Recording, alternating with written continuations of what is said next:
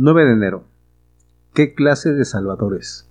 El escritor de la lectura de hoy nos dice, el año pasado unos amigos y yo orábamos todos los días para que tres mujeres que batallaban contra el cáncer se sanaran. Sabíamos que Dios tenía poder para curarlas. Lo habíamos visto obrar en el pasado y estábamos convencidos de que podía hacerlo otra vez. En cada caso hubo días en que parecía que sanarse era una realidad y nos alegrábamos, pero todas murieron en esa ocasión. Algunos dijeron, ¿qué fue? ¿La sanación definitiva? Y en cierto modo lo fue. Aún así, lamentamos profundamente perderlas. Queríamos que Dios las sanara a todas, aquí y ahora, pero por razones que no entendemos, no ocurrió ningún milagro. Algunas personas seguían a Jesús por los milagros que hacía y para que les supliera sus necesidades.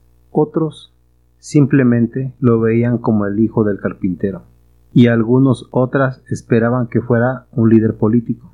Había quienes pensaban que era un gran maestro, mientras que otros dejaban de seguirlo porque les resultaba difícil entender lo que enseñaba. Aún hoy Jesús no siempre cumple nuestras expectativas. Sin embargo, él es muchísimo más de lo que podemos imaginar. Es Él la vida eterna. Es bueno y sabio. Y ama, perdona, permanece cerca y consuela. Señor, ayúdanos a descansar en ti y a seguirte. Mas yo en ti confío, oh Señor, digo, tú eres mi Dios. Lectura basada en Juan 6. Desde entonces muchos de sus discípulos volvieron atrás y ya no andaban con él.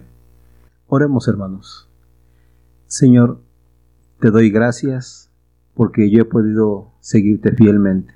Te doy gracias, Padre, aún por los que han decidido seguir atrás y dejar de seguirte. Te doy gracias por este tiempo. En el nombre de Jesús. Amén.